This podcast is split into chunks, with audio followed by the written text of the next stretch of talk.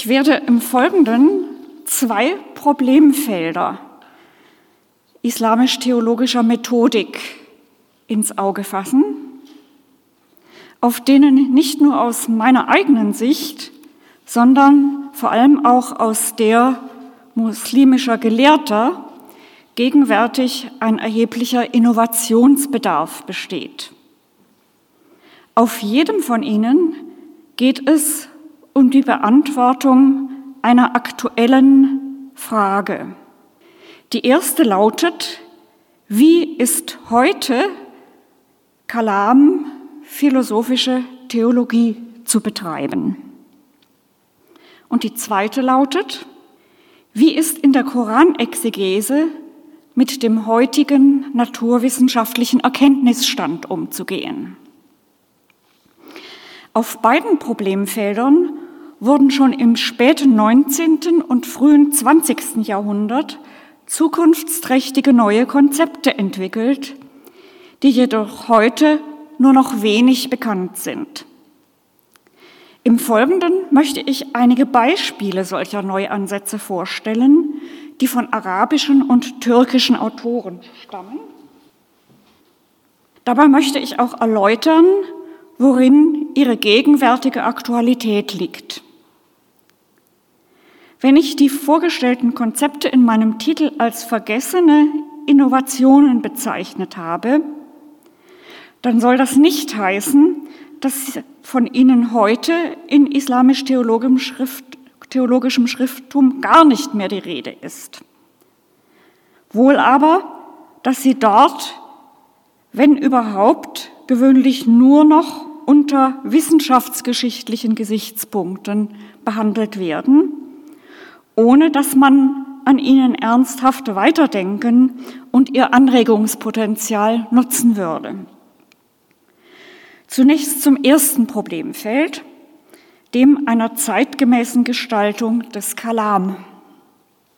Im Zentrum dieser Disziplin steht traditionell die systematische Darstellung der Glaubenslehre mit Hilfe von Methoden und Kategorien, die aus der antiken griechischen Philosophie entlehnt sind auf die eine oder andere Weise. Und die Darstellung und wo man das für geboten hält, Widerlegung der Lehrmeinungen frühislamischer Sondergruppen und einiger großer theologischer Schulrichtungen, die vor vielen Jahrhunderten entstanden sind. Bereits um die Wende vom 19. zum 20. Jahrhundert forderten einzelne muslimische Theologen eine Abkehr von diesem Modell und eine Neuorientierung des Kalam. Wie sie beobachtet hatten, übten damals Ideen aus der zeitgenössischen europäischen Philosophie und hier speziell der materialistischen und naturalistischen, die dann auch Atheismus nach sich zog auf junge Muslime, die säkulare Bildungseinrichtungen modernen europäischen Typs besucht hatten, eine glaubensgefährdende Faszination aus. Die althergebrachten Argumente eigneten sich jedoch nicht dazu, dieser Faszination entgegenzuwirken. Abdulatif Harputi, der Professor an der Darul Funun der Vorgängerinstitution der Universität Istanbul war, vermerkte im Jahr 1909 in einem Buch über Kalam, die klassischen Kompendien dieser Disziplin seien für heute allesamt unbrauchbar, weil sie die Irrtümer längst vergangener Zeiten widerlegten, während jetzt die heutigen widerlegt werden müssten. Er schrieb, Werke über Kalam schreiben muss man in Übereinstimmung mit Ort und Zeit. An anderer Stelle führte er aus, die Vertreter des Kalam seien anfangs mit der Zurückweisung der Irrlehren früher Schismatiker und später mit der Zurückweisung der falschen Behauptungen griechisch beeinflusster Philosophen befasst gewesen.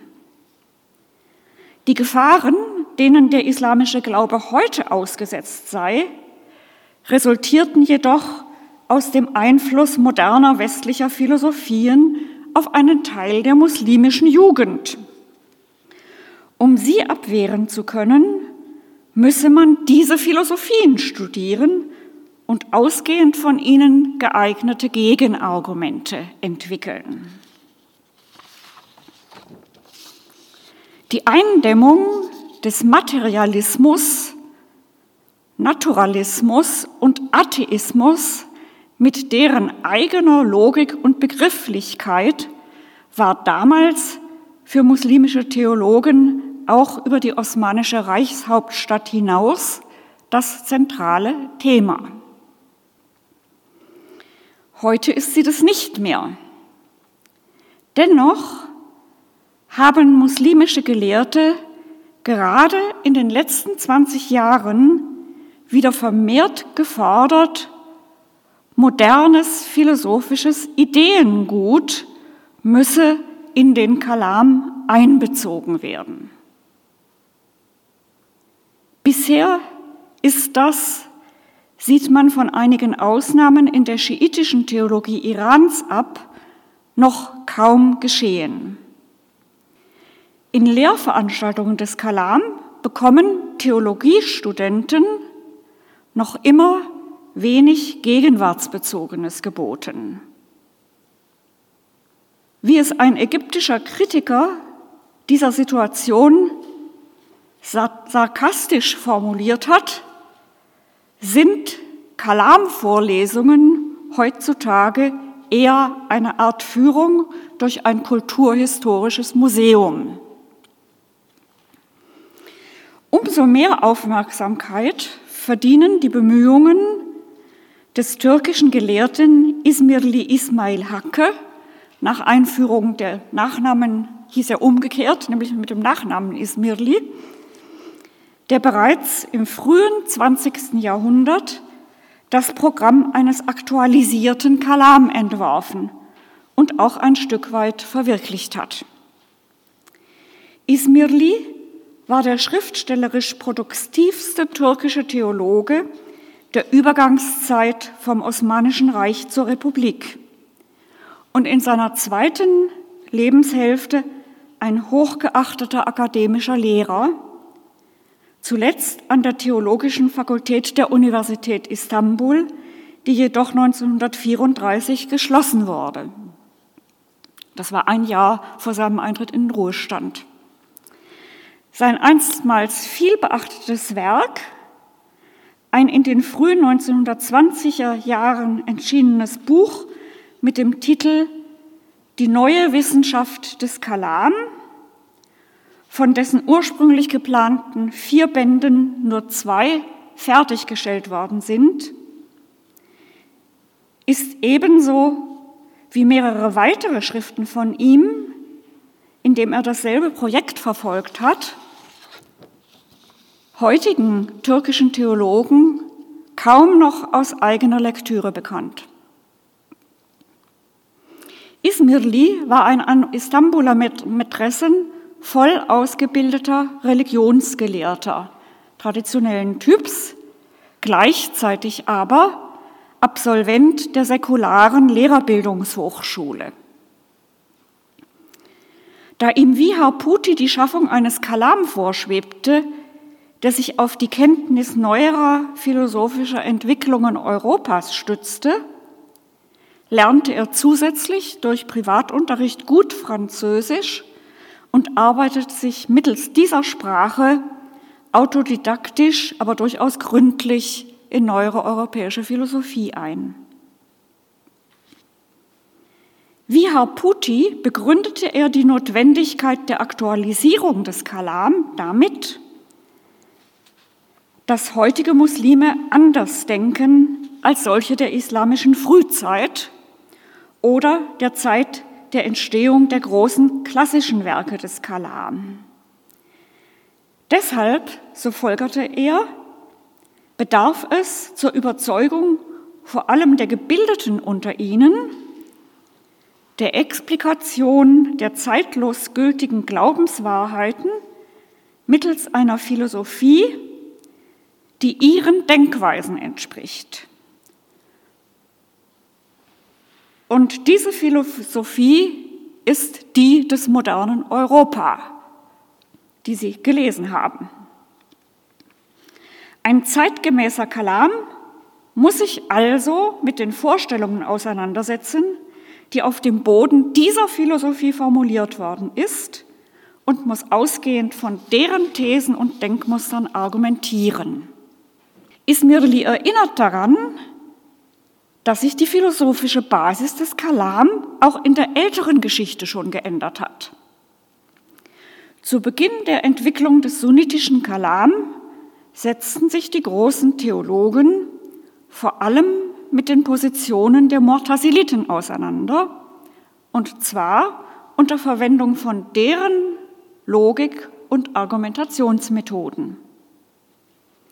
Eine spätere, nach landläufiger Meinung bei Al-Rasali beginnende Phase war vor allem durch die Benutzung der aristotelischen Logik und anderer Elemente der Philosophie des Aristoteles bekannt, äh, gekennzeichnet mit denen auch die damaligen Kontrahenten der Theologen, die in der griechischen Tradition stehenden islamischen Philosophen argumentierten.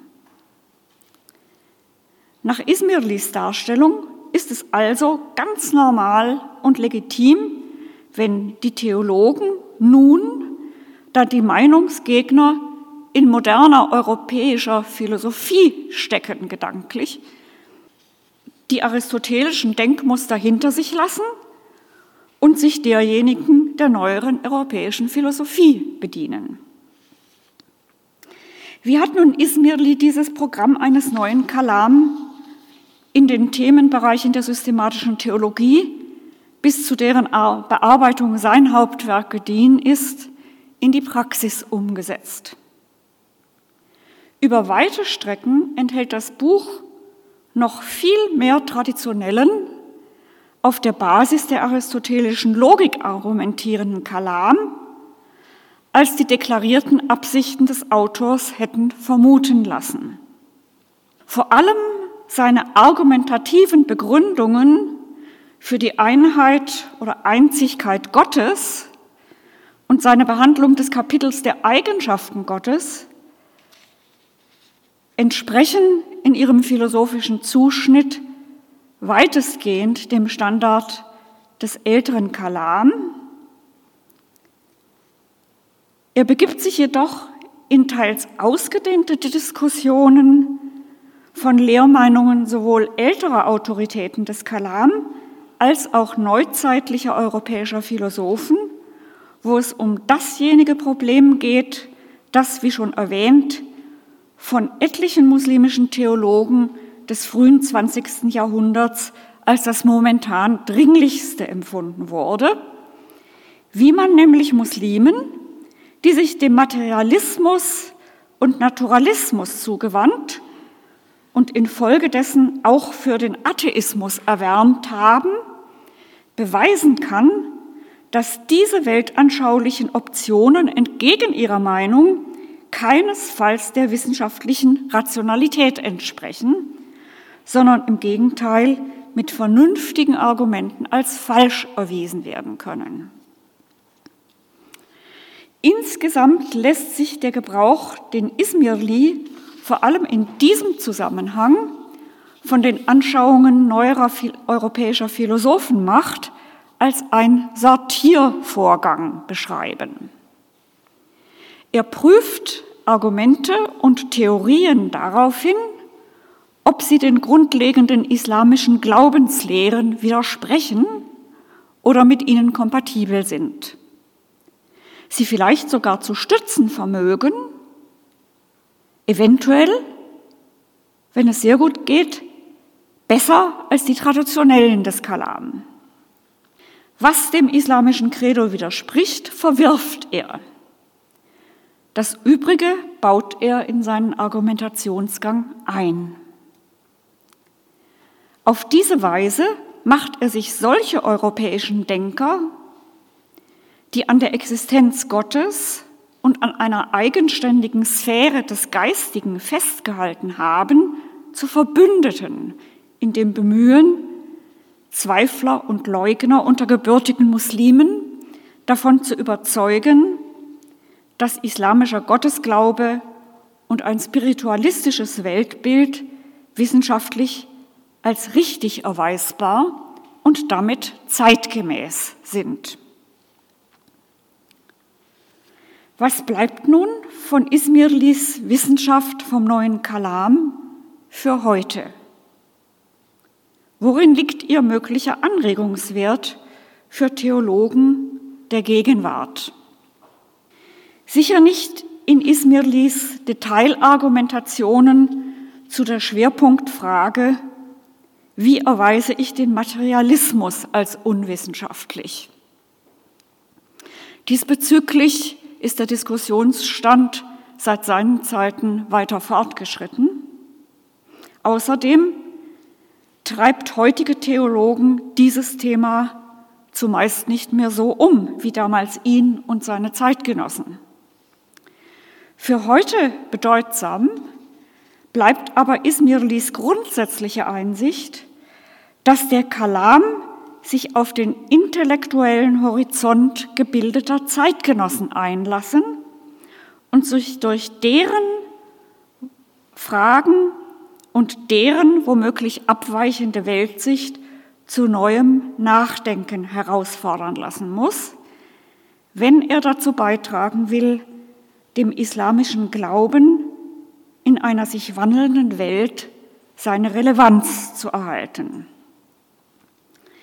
Wegweisend können außerdem auch heute noch bestimmte Charakteristika seines genauen Verfahrens sein, die Tradition des Kalam und die Positionen von Vertretern der neuzeitlichen europäischen Philosophie zueinander in Beziehung zu setzen. Erstens, er arbeitet nirgends mit einer dualistischen Gegenüberstellung von islamischer Tradition, die es zu bewahren gilt einerseits, und westlichem Gedankengut, das abgelehnt oder zurückgedrängt werden muss andererseits, damit die Identität der Muslime nicht gefährdet wird. Dieses simplifizierende Schema, das heute in populärer Apologetik grassiert, ist Ismirli vollkommen fremd. Nach seinem Verständnis schützt und festigt philosophisch fundierte Theologie den Glauben von Muslimen nicht durch a priorische Abgrenzung gegen alles nicht-islamische Denken, sondern dadurch, dass sie sich in strittigen Punkten offen mit abweichenden Standpunkten auseinandersetzt und dabei alle im Raum stehenden Argumente auf Verträglichkeit mit den grundlegenden islamischen Glaubensprämissen aber auch auf rationale Vertretbarkeit hin überprüft, ganz gleich, woher sie kommen. Dabei geht Ismirli davon aus, dass die Muslime in der Türkei und die Nichtmuslime des sogenannten Westens an einer gemeinsamen wissenschaftlichen Rationalität partizipieren, mittels derer man versuchen muss, sich gegenseitig zu überzeugen und wo das nicht gelingt, doch sich gegenseitig zu respektieren. Ismirlis Umgang mit abweichenden Meinungen nicht-muslimischer Denker, aber auch solcher muslimischer Zeitgenossen, die seine Anschauungen nicht teilen, ist zweitens unpolemisch und strikt sachlich. Europäische Philosophen die dem Christentum oder einem postreligiösen Positivismus anhängen, sind für ihn keine Ungläubigen, sondern genau wie islamische Religionsgelehrte früherer Zeiten, deren Auffassungen er auch nicht immer teilt, Wahrheitssucher, die Achtung verdienen, auch wo sie irren. Drittens, im Gegensatz zu Harputi betrachtet Ismirli Ideen nicht-muslimischer europäischer Philosophen nicht von vornherein etwas als etwas, was zur Verteidigung der wahren Religion widerlegt werden muss. Daher verstellt er sich auch nicht durch überschießenden apologetischen Eifer den Blick auf den möglichen Gewinn, den er aus ihnen für ein besseres Verständnis seines eigenen Glaubens ziehen kann. Er hat keine Bedenken dagegen, Argumente und Theoreme auch nicht muslimischer europäischer Philosophen zur Explikation, Begründung oder auch Plausibilisierung islamischer Glaubensinhalte heranzuziehen, wo sie ihm dazu geeignet scheinen. Eine vergleichbare Offenheit in der Nutzung des Anregungspotenzials philosophischen Gedankenguts von Nichtmuslimen findet man zwar heutzutage bei einer ganzen Reihe von islamischen Theologen im Bereich der koranexegetischen Hermeneutik. Aber, soweit ich sehe, bisher noch nicht im sunnitischen Kalam. Also im Unterschieden habe ich da schon etwas andere Sachverhalte gefunden, aber bisher nicht bei Sunniten. Nun zum zweiten Problemfeld, auf dem derzeit im Islam entschieden Bedarf nach theologischer Innovation besteht, dem Umgang mit neueren und neuesten naturwissenschaftlichen Erkenntnissen. Zwar haben sich muslimische Theologen in den letzten rund 40 Jahren so häufig zu solchen geäußert wie niemals zuvor. Sie taten dies aber größtenteils im Rahmen von Versuchen, den sogenannten Irjaz Ilmi des Koran nachzuweisen – das heißt, die wunderhafte Vorwegnahme moderner naturwissenschaftlicher Erkenntnisse in dessen Text. Faktisch werden bei diesem Verfahren die betreffenden Erkenntnisse in Koranverse hineinprojiziert, die dafür einen mehr oder weniger entfernten Aufhänger bieten. Das Verfahren des Irjas-Elmi-Nachweises wird insbesondere von der saudi-arabisch dominierten Islamischen Weltliga aus missionarischen Interessen, also Dawa-Interessen heraus, nachdrücklich gefördert, zum Beispiel durch Veranstaltung internationaler Kongresse oder Herausgabe von Büchern. Auch außerhalb Saudi-Arabiens wird es zum Teil in eigens gegründeten Instituten oder Kommissionen gepflegt, die mit staatlichen Mitteln oder Stiftungsgeldern arbeiten. In manchen islamischen Ländern ist es sogar Gegenstand gesonderter Kurse im Theologiestudium. Es begeistert aber offensichtlich auch ein breites Publikum. Videos mit entsprechenden Vorträgen oder Lehrfilmen, häufig bunt bebildert, die den Irjaz Helmi des Koran zum Gegenstand haben, erzielen im Internet manchmal Millionen von Aufrufen. Also ich kenne zum Beispiel einen solchen Film, der hat innerhalb der letzten etwa drei Jahre mehr als vier Millionen Aufrufe erzielt, ist ungefähr hundert und etliche Mal, tausend Male geliked worden und hat mehr als jetzt vielleicht 2300 oder so, also ich habe das nachgeguckt vor ein paar Tagen nochmal, sehr positive Kommentare bekommen. Ein erstmals 2002 in Istanbul veröffentlichtes Buch über solche vermeintlichen Vorwegnahmen moderner naturwissenschaftlicher Erkenntnisse im Koran ist mittlerweile in der 55. Auflage vergriffen. Also das ist ein Massenphänomen. Seit den 1990er Jahren haben aber auch mehrfach international hochrenommierte muslimische Naturwissenschaftliche, Naturwissenschaftler entschiedenen Widerspruch gegen die grassierende Leidenschaft für den Nachweis des Irjas Ilmi erhoben. Drei von ihnen möchte ich hier beispielhaft nennen, nämlich den pakistanischen Atomphysiker Parviz Hud Bahai, die jordanische Molekularbiologin Rana Attajani, auch eine spitzenmäßig gute Forscherin, und den aus Algerien stammenden, aus Algerien stammenden jetzt an der amerikanischen Universität des Emirats Sharjah lehrenden Astrophysiker Nidal Qassoum. Ihnen allen bereitet es große Sorge, dass Muslime gegenwärtig, anders als das in der älteren Geschichte einmal war, am Erkenntnisfortschritt naturwissenschaftlicher Disziplinen einen sehr geringen Anteil haben. Und sie haben sich gefragt, woran das liegt. Dabei kamen sie übereinstimmend zu dem Schluss, dass neben unzureichendem naturwissenschaftlichem Schulunterricht und einer Reihe anderer, einer Reihe anderer Benachteiligungsfaktoren auch religiöse Fehlentwicklungen dazu beigetragen haben, dass junge Muslime heutzutage vielfach nicht korrekt naturwissenschaftlich denken lernen.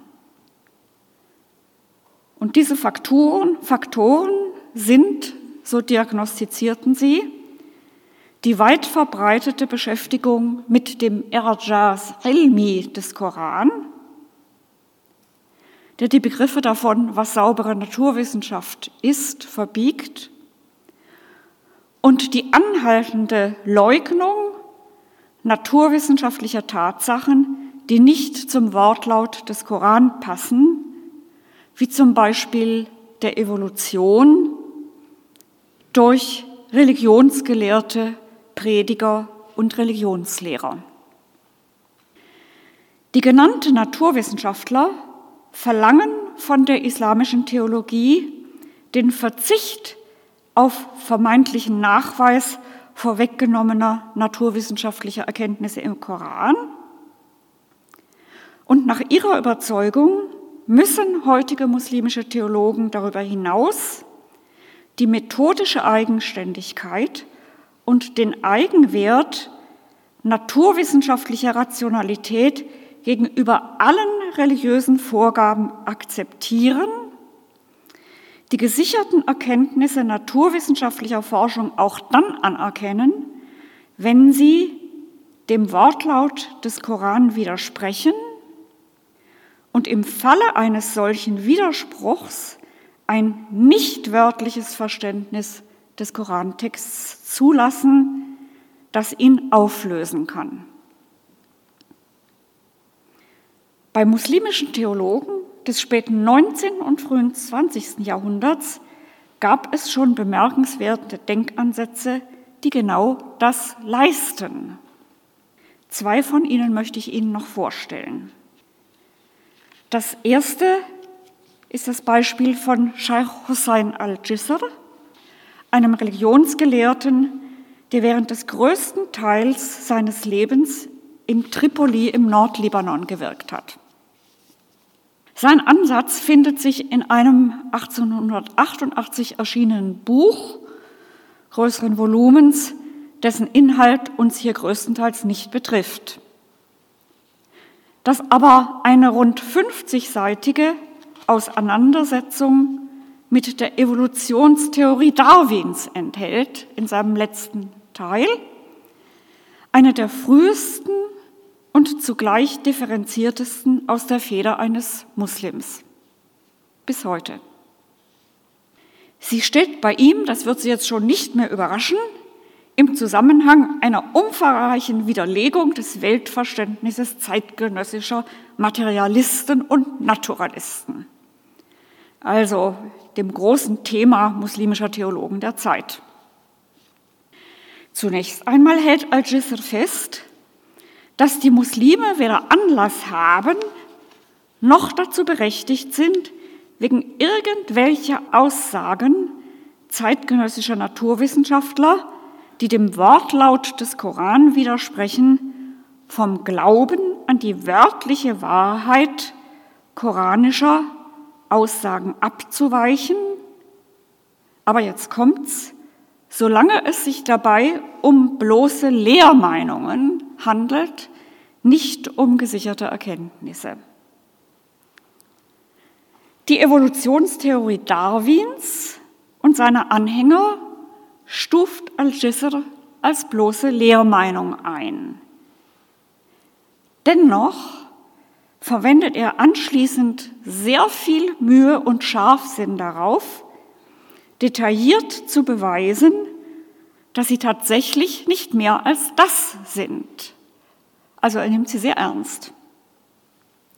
So legt er zum Beispiel dar, dass und warum die verschiedenen Beobachtungen an gegenwärtig lebenden Tieren und Menschen, aber auch Fossilienfunden, die die Verfechter dieser Theorie zugunsten von deren Richtigkeit anführen, auch andere Interpretationen zulassen als die Darwins, und zwar solche, die mit dem Wortlaut des Korans kompatibel sind.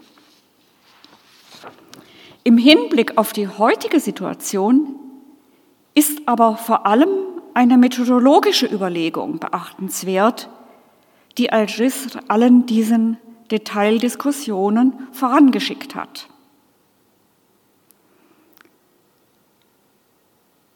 Er erklärt, wenn sich eine naturwissenschaftliche Lehrmeinung, wie etwa die Evolutionstheorie, die dem Wortlaut bestimmter Koranstellen widerspricht, künftig einmal aufgrund von Beweisen tatsächlich als richtig herausstellen und somit zu einer gesicherten Erkenntnis werden sollte, die rational nicht mehr anfechtbar ist, und er ist zutiefst überzeugt von Rationalität, insbesondere auch der Rationalität der islamischen Religion, dann dürfe man die betreffenden Koranstellen nicht nur im übertragenen Sinne interpretieren, sondern man müsse das sogar. Dieses Urteil beruht auf seiner Überzeugung, dass es für gläubige Muslime, gerade weil sie einer rationalen Revolution anhängen, faktisch unmöglich ist, eine vernunftbasierte naturwissenschaftliche Erkenntnis nicht anzuerkennen. Und zwar aus folgendem Grund. Die Zustimmung zur Botschaft des Propheten, auf der der Offenbarungsglaube beruht, ist, so sagt er, ebenso wie die naturwissenschaftliche Erkenntnis ein Akt der Vernunft. Daher müssten Muslime wenn sie gegen die Vernunft eine rational unanfechtbare naturwissenschaftliche Erkenntnis bestreiten würden, konsequenterweise auch ihren Offenbarungsglauben als nichtig betrachten.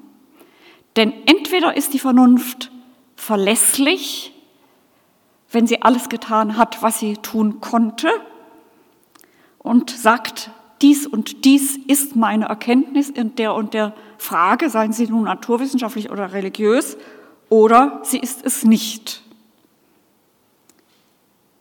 Steht also die naturwissenschaftliche Erkenntnis, um die es geht, für einen Muslim unausweichlich fest, dann bleibt ihm, falls die betreffende Erkenntnis dem Wortlaut des Korantexts äh, widerspricht, tatsächlich nichts anderes mehr möglich, als den Korantext einer neuen Deutung zuzuführen, denn dessen genauer Sinn steht, anders als bei sicher, das bei einer sicheren naturwissenschaftlichen Erkenntnis der Fall ist, eben nicht eindeutig fest im Zweifelsfall. Also da gibt es mehr Möglichkeiten des Verständnisses.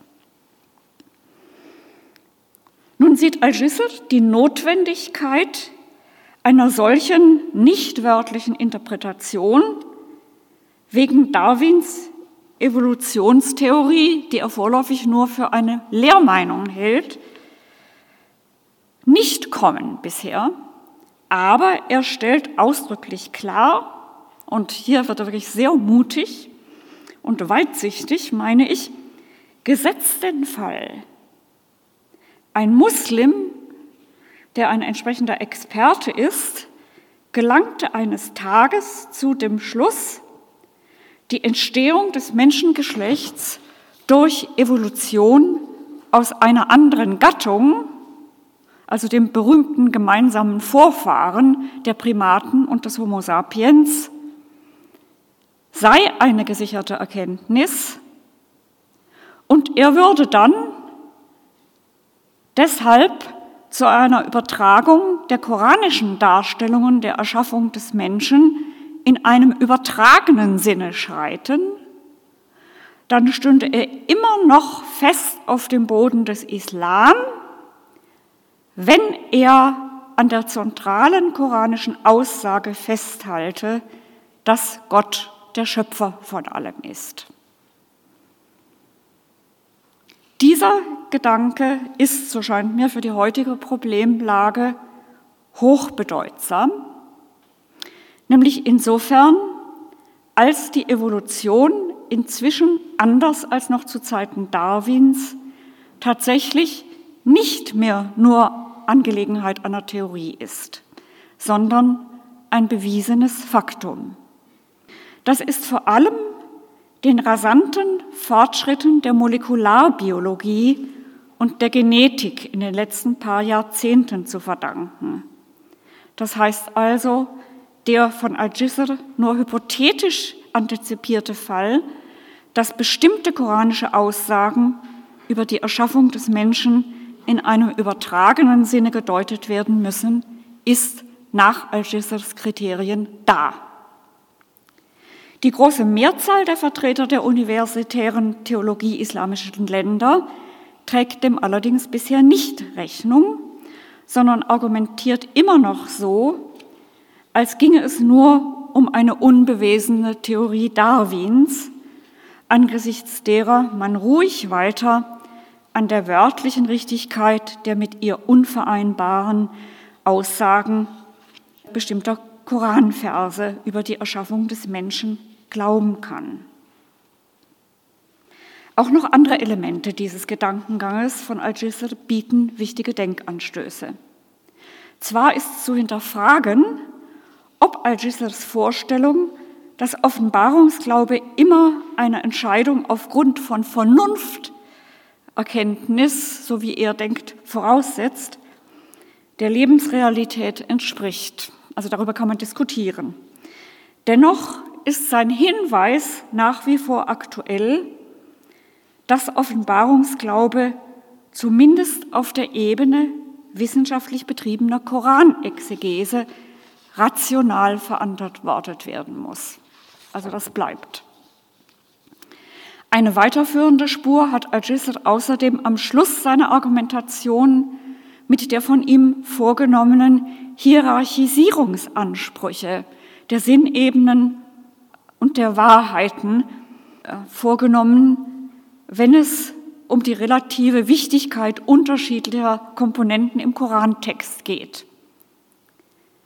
Er hat ja gesagt, faktisch, der Wortlaut an die wörtliche Richtigkeit aller koranischen Aussagen über die Erschaffung des Menschen ist für Muslime verzichtbar, wenn gesicherte naturwissenschaftliche Erkenntnisse gegen ihn sprechen. Aber auf keinen Fall verzichtbar ist der Glaube daran, dass Gott der Schöpfer aller Dinge und Lebewesen ist, wie immer dies auch des Näheren zu verstehen sein mag. Nur noch ein kleines zweites Beispiel eines innovativen Denkansatzes zur Thematik Koran und moderne naturwissenschaftliche Erkenntnis. Ich entnehme es einem kurzen Traktat, den der schon erwähnte spätosmanische Theologe Abdulatif Harputi an einer etwas versteckten Stelle veröffentlicht hat. Dieser Traktat trägt den Titel Abhandlung darüber, wie man den Widerspruch richtig deutet und auflöst, der zwischen der Astronomie und den heiligen Schriften zu bestehen scheint. Bemerkenswert ist auch, dass er hier schon ganz richtig erkannt hat, dass die Christen und die Juden da im Grunde in derselben Lage ist, sind wie er, nicht? Herr Puti führt unter anderem aus, astronomische Tatsachen gehörten nicht zu den notwendigen Grundlagen der Religion. Das ist schon mal eine wichtige Erkenntnis. Dennoch würden Erde und Himmelsphänomene im Koran erwähnt, und zwar als Beweise für die Existenz, Allmacht und Erhabenheit und auch die Weisheit Gottes. Nun seien zur Zeit der Offenbarung die meisten von deren Adressaten, da benutzt er das Wort Muhataplar, noch nicht zu rationalen Schlussfolgerungen fähig gewesen und hätten Naturphänomene nur dem Augenschein nachgekannt. Deshalb seien Erde, Himmel und Gestirne im Koran so erwähnt worden, wie sie den Leuten damals vorgekommen seien.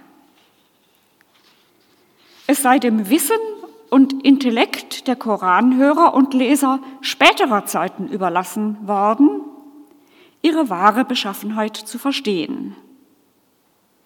Als dann die Astronomen der älteren islamischen Geschichte festgestellt hätten, dass das, was sie aufgrund des von ihnen rezipierten antiken Wissensbestandes, eigener Beobachtungen und Vernunfterkenntnis wussten, den Darstellungen des Koran widersprach, hätten sie den Vernunftbeweisen den Vorzug vor den koranischen Darstellungen gegeben und sich den Widerspruch ganz richtig damit erklärt, dass sich die letzteren nur auf den äußeren Anblick der Erde und der Himmelskörper bezogen haben.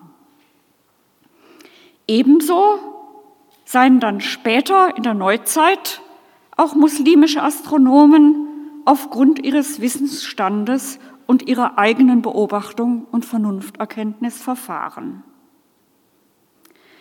Dieser Traktat bedient sich also bereits des Denkmodells einer historisch kontextualisierenden koranexegetischen Hermeneutik,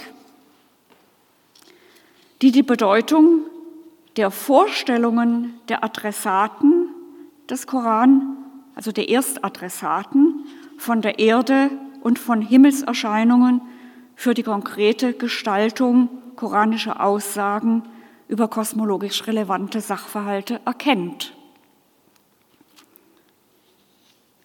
Es impliziert die an sich naheliegende, aber von den Anhängern des Nachweises vermeintlich vorweggenommener moderner naturwissenschaftlicher Erkenntnisse im Koran während der letzten paar Jahrzehnte ignorierte Grundannahme, dass die Aussagen des Koran an die Verständnismöglichkeiten von dessen Ersthörern angepasst gewesen sein mussten, weil diese andernfalls nicht hätten begreifen können, was Gott ihnen sagen wollte. Eine solche historisch kontextualisierende Hermeneutik ist später vor allem in Ägypten in der auf Amin al-Khuli zurückgehenden Schule der literaturwissenschaftlichen Koranexegese und in dem dann im späten 20. Jahrhundert äh, begründeten kommunikationstheoretischen Modell von Nasser Hamud Abu Said für das Koranverständnis fruchtbar gemacht worden. Allerdings bisher, soweit ich sehe, nur mit der Perspektive der Annahme, dass sich die den Ersthörern vertrauten literarischen Stilmittel und Erzählungen aus der früheren Heilsgeschichte und ähnliche eher geisteswissenschaftlich relevante Komponenten des Kulturhorizonts im Korantext niedergeschlagen haben müssen. Verbunden war damit die wirklich wichtige Erkenntnis, dass die im Koran beabsichtigte Wirkung der Erzählungen aus der früheren Heilsgeschichte nicht an der Faktizität von deren Informationsgehalt hängt, sondern dass sie auch noch einen wichtigen Sinn haben, wenn man sagt, die müssen nicht unbedingt historisch sein, da steckt ein übertragener, allgemeinerer Sinn drinnen. Dass zu dem kulturhistorischen Horizont der Ersthörer, auf den koranische Aussagen abgestimmt gewesen sein müssen, auch bestimmte orts- und zeittypische Vorstellungen vom Funktionieren der Natur und des Kosmos und ihrem Zustandekommen gehören, worauf Harputi bereits aufmerksam gemacht hat, wurde bisher wenig beachtet. Dabei kann, wie Harputi gezeigt hat, gerade die historische Kontextualisierung koranischer Aussagen über Natur und Kosmos dabei helfen, eventuelle Konflikte der Koranexegese mit dem Weltbild der heutigen Naturwissenschaften zu entschärfen. Bemerkenswert ist bei Harputi und bei Al-Jisr, wie selbstverständlich alle beide, die Autonomie naturwissenschaftlicher Vernunfterkenntnis gegenüber normativen Vorgaben des Offenbarungsbuches anerkennen. Alle beide betonen, dass koranische Aussagen über Erde, Himmel und Gestirne oder über die Entstehung der Welt und des Menschen nicht Gottes Absicht entsprungen sind, die Hörer über das genaue Wie dieser Phänomene zu belehren und dass es in die Zuständigkeit naturwissenschaftlicher Rationalität nicht der Theologen gehört, ihr wahres Wesen zu ergründen. Blicken wir jetzt nochmal zurück dann kann man heutigen muslimischen Theologen sicher nicht empfehlen, in absolut jeder Hinsicht ganz genauso zu denken, wie es ihre Kollegen, deren Konzepte wir gerade betrachtet haben, schon vor 100 oder noch mehr Jahren getan haben. Es ist aus der Rückschau nicht zu übersehen, dass die damals entwickelten neuen Konzepte hier und da auch Schwachpunkte oder Inkonsistenzen enthielten und dass die gegenwärtige Problemlage nicht mehr genau dieselbe ist, auf die sie zugeschnitten waren. Dennoch bieten diese Konzepte, ich hoffe, deutlich gemacht zu haben, auch heute noch produktive Ansatzpunkte oder Ansatzpunkte für ein produktives theologisches Weiterdenken auf den genannten Problemfeldern. Dankeschön.